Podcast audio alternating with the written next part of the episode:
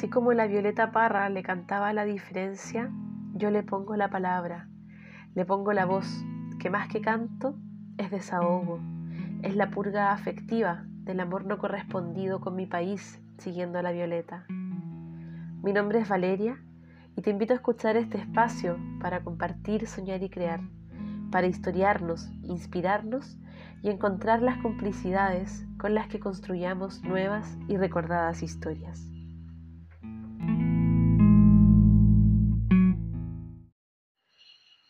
18 de octubre, en un acto de remembranza, aperturo nuevamente este espacio de dar lugar a la voz, de dar lugar a las voces de las nuevas narrativas que me habitan, de los guardianes con quienes me tejo en ternura, en afectos y complicidad, con quienes me sostengo cuando la desesperanza me habita y la rabia me incendia, cuando testiguo relatos como los que les voy a compartir, que son desgarradores. Participé en una marcha pacífica el 4 de noviembre en Valparaíso. Estábamos sentados en la plaza cuando Carabineros llegó inmediatamente arrojando gases lacrimógenos. La gente comenzó a correr. Había niños, turistas y familias. Había unos 20 miembros de Carabineros en motocicletas persiguiéndonos. Estaban conduciéndose a la multitud. Un oficial me dio una patada al pasar a mi lado en la motocicleta. Caí al suelo y otra motocicleta me golpeó y pateó de nuevo. Traté de pararme, pero no pude porque mi rodilla estaba lesionada. Tenía miedo de que me mataran a golpes.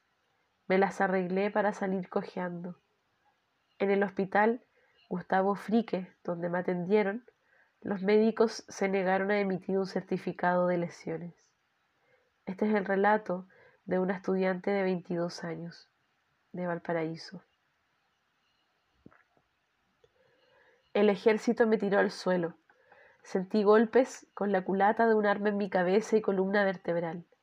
Cuando nos subimos al vehículo militar, nos seguían golpeando y dijeron, llevémonos al cuartel y veamos cuánto duran con la electricidad. Les suplicamos que nos dejaran ir. Nos sacaron en la oscuridad y pude reconocer que estábamos en la parte de atrás del cementerio. Nos ordenaron poner nuestras caras contra la pared del cementerio. Había unos doce soldados detrás de nosotros, que cargaron sus armas. Nos hicieron gritar Perdóname Chile. En ese momento pensé que nos iban a disparar. Lloramos, nos tomamos de las manos y nos despedimos. Este es el relato de Fernando, de 28 años. Nombro para poder visibilizar, para poder dar lugar no estoy aquí para representar a nadie, pues esa no es mi intención, pero sí para poder armar los puentes donde podamos encontrarnos en las historias, donde podamos encontrarnos en las palabras y en los tejidos que con ellas vamos construyendo, para que podamos ser testigos de lo que ocurre, de lo que ha ocurrido durante siglos. Y hoy, cuando tanto sentí pensar me acompaña desde la víscera, desde las ideas que aparecen, que aparecen y me provocan, que me invito y me convoco a poder pararme desde algún sitio en este día, em, es que resueno un montón con aquello que propone Vicky Reynolds sobre practicar la justicia. Creo que para hoy me gustaría poder compartirles un poco de, un video que, que, estuve mirando hoy en la mañana de una conversación y, y que me resonó tanto para la remembranza de este día.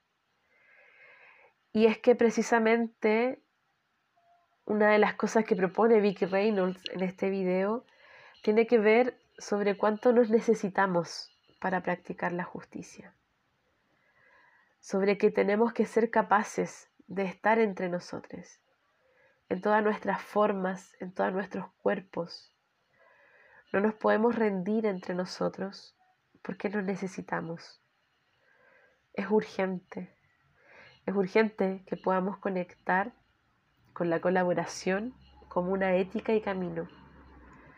Y un poco esto tiene que ver con el poder compartir estos relatos, que seguro hay miles, que seguro hay, tantísimos, y que tiene que ver con poder darles un lugar, una escucha, que no solamente sea una escucha vacía y solitaria, sino que sea una escucha que tenga cuerpo, una escucha que tenga una posición, una escucha que desde la que emerja la colaboración. ¿Qué es lo que queremos? Queremos cambiar el mundo para que tantos mundos habiten en él. Queremos construir nuevas historias. Nos queda algo de tiempo para cambiar las cosas. ¿Qué voy a ofrecer? ¿Qué vamos a ofrecer? Me surge. En un mundo que se cae a pedazos, la costura es lo primero, dicen las curanderas en el cantar de Laura Murcia. Me surge compartir el sentir que tenemos que condimentar nuestros sentires para que las acciones sucedan. ¿Acciones para qué? Acciones y haceres para transformar. La mezcolanza de saberes y sentires como un solo caldito, sabroso y medicinal. Pasos que se acompañan de susurros ancestrales, de viento, de agua, de fuego y de tierra. Pareciera ser que mis palabras no tuvieran un hilo, Pareciera ser que mis palabras solo aparecieran una tras otra, como distintas ideas que voy recogiendo, que voy recolectando. Pero son las palabras que hoy me surge compartir, que hoy me surge poder permitirme también darles un lugar, darles un compartir, darles la posibilidad de encontrarse. Y siguiendo con Vicky Reynolds, me interpelo y me movilizo cuando comenta que importa también lo que hacemos, no solamente lo que decimos a propósito de las palabras. Cuando nuestra ética es la que se pone al centro de nuestras prácticas. Y poder aceptar, y creo que esto es súper importante, que en ese andar también soy imperfecta, que también nos equivocamos, que también somos opresores. Y es precisamente para ello que nos necesitamos. Para que cuando esto ocurra, para que cuando perdamos la brújula, otro pueda recordarnos también los sentidos. Otro pueda también interpelarnos en nuestras prácticas. Estamos caminando nuestras palabras y es bueno que alguien nos traiga de vuelta cuando nos equivocamos. Tenemos que convocarnos, llamar, llamarnos, llamarnos al terreno, al territorio, a la calle, a las personas con las que queramos accionar. Me propongo y les propongo que en el inicio o en el reinicio o en el recordar o en el conmemorar esta revuelta o, esta fecha tan simbólica, tan significativa? porque abre tanto, no? Yo me convoco a que no quiero seguir andando este camino en solitario. No quiero ser la única testiga de mis acciones y de mis pensamientos o de mis palabras, porque sé que son imperfectos, porque sé que se equivocan, porque sé que el patriarcado se cuela por todos lados y porque sé que se interseccionan tantos mundos, tantos sentires, tantas injusticias. Me pregunto y me invito también a preguntarles, ¿por qué estoy aquí, donde sea que esté? ¿Cuál es el corazón de mi trabajo? ¿Cuál es el corazón de mi acción? ¿Cuál es la ética que moviliza y afuega mi trabajo? qué humanidad es la que hay detrás de mi trabajo. ¿Qué hay en mi corazón que yo necesite mostrarte? Estamos a un año de la revuelta del 18 de octubre. No son 30 pesos, son 30 años. El montaje de la democracia y los siglos de cadenas y opresiones a los pueblos.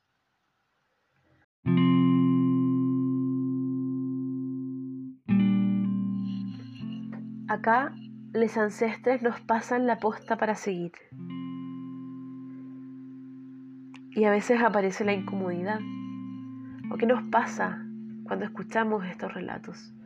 Cuando escuchamos los relatos de la opresión, cuando escuchamos estos relatos de violencia, de violencia estructural, de violencia sistemática, perpetuada durante años. ¿Qué hacemos con esa incomodidad? Habitemos la incomodidad de esta vida doliente y silenciada. Conversémosla.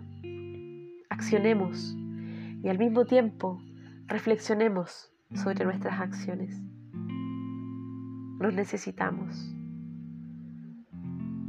Para ir finalizando, quiero parafrasear una frase de Yanis Abbott, comentada por Reynolds en este video que les comenté y que les voy a compartir para quien resuene ver, para quien resuene escuchar.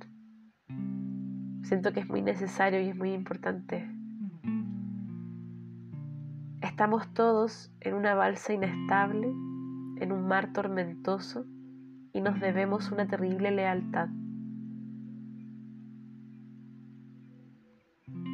He visto a ratitos registros audiovisuales de lo que ha sido este año. Hago incluso el propio mapeo de mis procesos y de mi andar. Me invito a habitar el diálogo incómodo y a caminar hacia el encuentro, hacia los puentes.